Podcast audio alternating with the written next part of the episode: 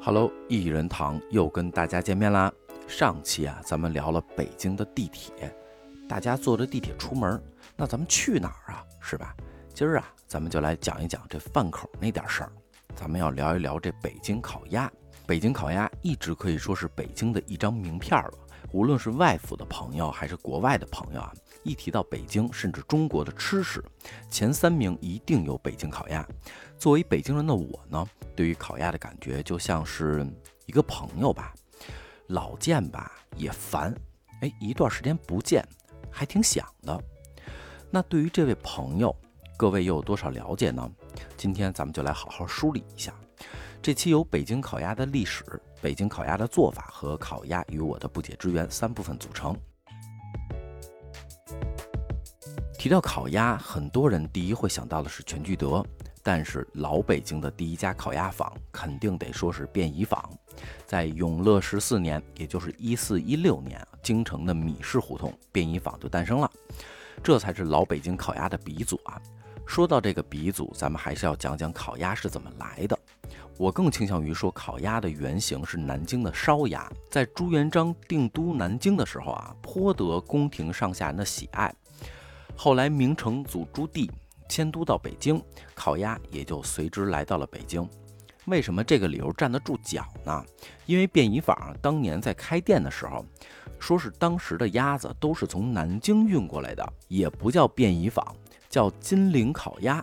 后由杨吉胜题写了名为便宜坊，意为此店方便宜人。哎，细心的小伙伴应该能听到我之前说了一个词：老北京第一家烤鸭坊。而不是第一家烤鸭店啊，因为如果按照店铺的规格来算的话，第一家那应该是全聚德，因为当年的便宜坊不卖饭做，也就是现在所说的堂食啊。当年的便宜坊被称作熟食作坊，但您可别小瞧这作坊啊。当年便宜坊火遍京城的最重要的一个人，他就是山东荣城县人，叫孙子九。当年便宜坊的老掌柜啊，家里独苗突然得了重病，怎么都治不好。哎，得道高僧就跟他说：“施主啊，杀生太多，若想让孩子好起来，就不能再杀生了。”于是啊，这个老掌柜的就一狠心，就把店转给了孙子九。孙子九也是当年店里的学徒啊。孙子九呢也不负众望，店里的生意一日比一日红火，就从老家开始招收学徒。后来实在不行了，哎，就下了一则告示。我拿大白话给大家翻译一下啊，哥们儿，这店。自从永乐十四年开到今儿，哎，从来没有分店。最近生意太火，人手不够，向老少爷们们招收分店。有意向者呢，进来喝茶抽烟，咱慢慢聊。哎，凡是没有经过同意用店名的，一律幺幺零处理。哎，大都大概就这意思吧。嗯，这告示一出啊，没几年，京城里就出现了好多家便宜坊。石头胡同和铁拐李胡同相接的便宜坊，崇文门外花市大街的便宜坊烤鸭店，西单的便宜坊盒子铺，东单的便宜坊，太多太多了。不得已啊，光绪末年第一家便宜坊在名字前加了一个老字。其实说了这么多便宜坊啊，北京的烤鸭名片是全聚德嘛，那咱们也得聊聊啊。全聚德呢是清朝同治年间烤鸭界的新秀。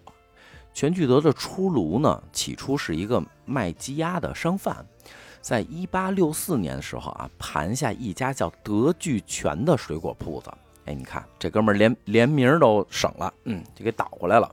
后来请来了在御膳房当过差的师傅，叫孙小辫儿。民国时期啊，全聚德名声已经大过了便宜坊。其实说到了便宜坊跟全聚德啊，这两家肯定大家都知道。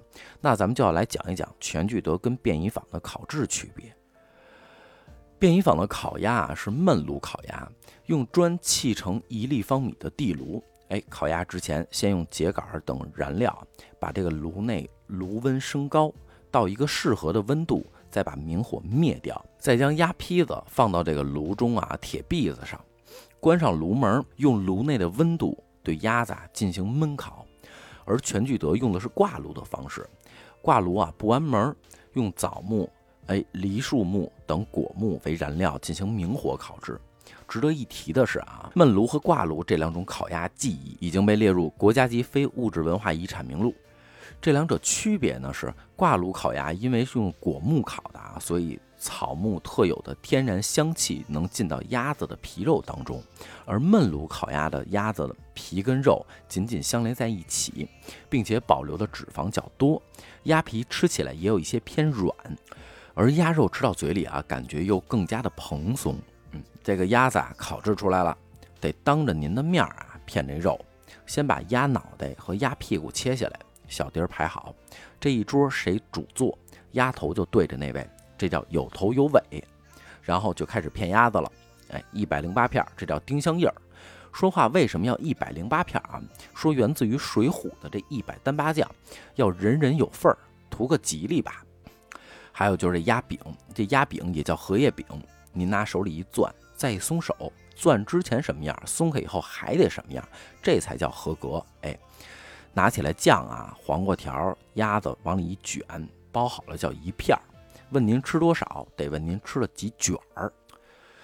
说到这个吃几卷儿啊，我母亲真的是经历过一次。那会儿九几年的时候，沿海城市啊，可能人家那边改革开放比较早嘛，有钱人特别多，吃饭呢也讲究，请沿海城市的朋友呢来全聚德吃烤鸭。当时呢，服务员就问啊，说这个需要烤鸭吗？哎，老板在那点一二三四五，服务员。给我来十二只，一人一只。这个还真的不是传说故事啊，这个是因为当年确实没有那么普及。第二个小故事，我就说说我自己对烤鸭的情怀吧。老听众啊，其实都知道我在新加坡待了八年，那会儿烤鸭呢，在新加坡还不是那么的普及，就算有啊，我这种穷留学生他也是吃不起。有一次放假前，我都订好机票要回国了。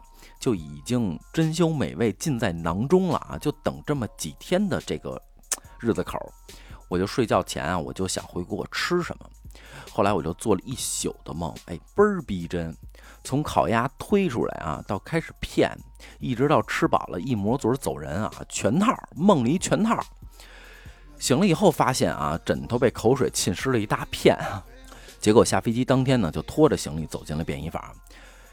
其实对于烤鸭，我记得小时候都是我妈拿着筷子撑着，卷几片鸭子，哎，放点黄瓜条、葱丝儿一卷，最后筷子一抽，一卷两卷的，哎，放在我盘子里，那叫一个香啊！长大以后呢，我也就自己这么卷啊。现在我吃烤鸭呢，是手里拿着饼，放到面前，夹着鸭子往嘴里一捅，再来点葱丝儿一起嚼啊。我们家老太太就说我这个吃法特别的不雅观啊。那有什么办法呢？烤鸭是伴着我，或者说伴着我们长大的一道主菜。有一点，这是我的，我想怎么吃就怎么吃。烤鸭它不会介意的感觉啊。其实关于烤鸭还有太多太多可以聊的，什么呃坊间传的啊，说头层饼不吃，底层饼擦嘴啊。现在也有一些配料出现，什么蟹的黄芥嘛，什么什么蒜泥酱油等等等等吧。如果您信我啊。咱就吃最传统的荷叶饼，一摊开，三张带皮带瘦的鸭子，用六必居上锅蒸出来的甜面酱，再加上几条葱丝儿，再加上几条黄瓜条，往嘴里这么一送，那味儿哎，您吃去吧您。我估计聊到这儿啊，想到这口了，没想到这口了，您都想走一趟了。别问我哪家鸭子好吃啊？什么便宜坊、全聚德、四季民福、利群、大董、金亚堂、海天阁、长安一号，太多太多了啊！各家有各家的特点，主要还是得看您啊坐地铁路过哪儿。哎，大家肯定得说了，我怎么又扯到了地铁上？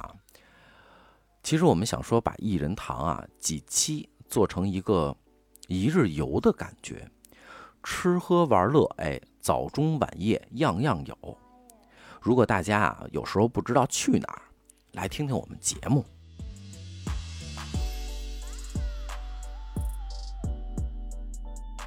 感谢大家多多支持京范儿 FM，京范儿 FM 给您带来一场地道的京味之旅。喜欢我们节目，也可以加京范儿的全拼加上四零三，与主播一起爆笑不停歇。历史文献：知乎北京烤鸭怎么吃？百度知道。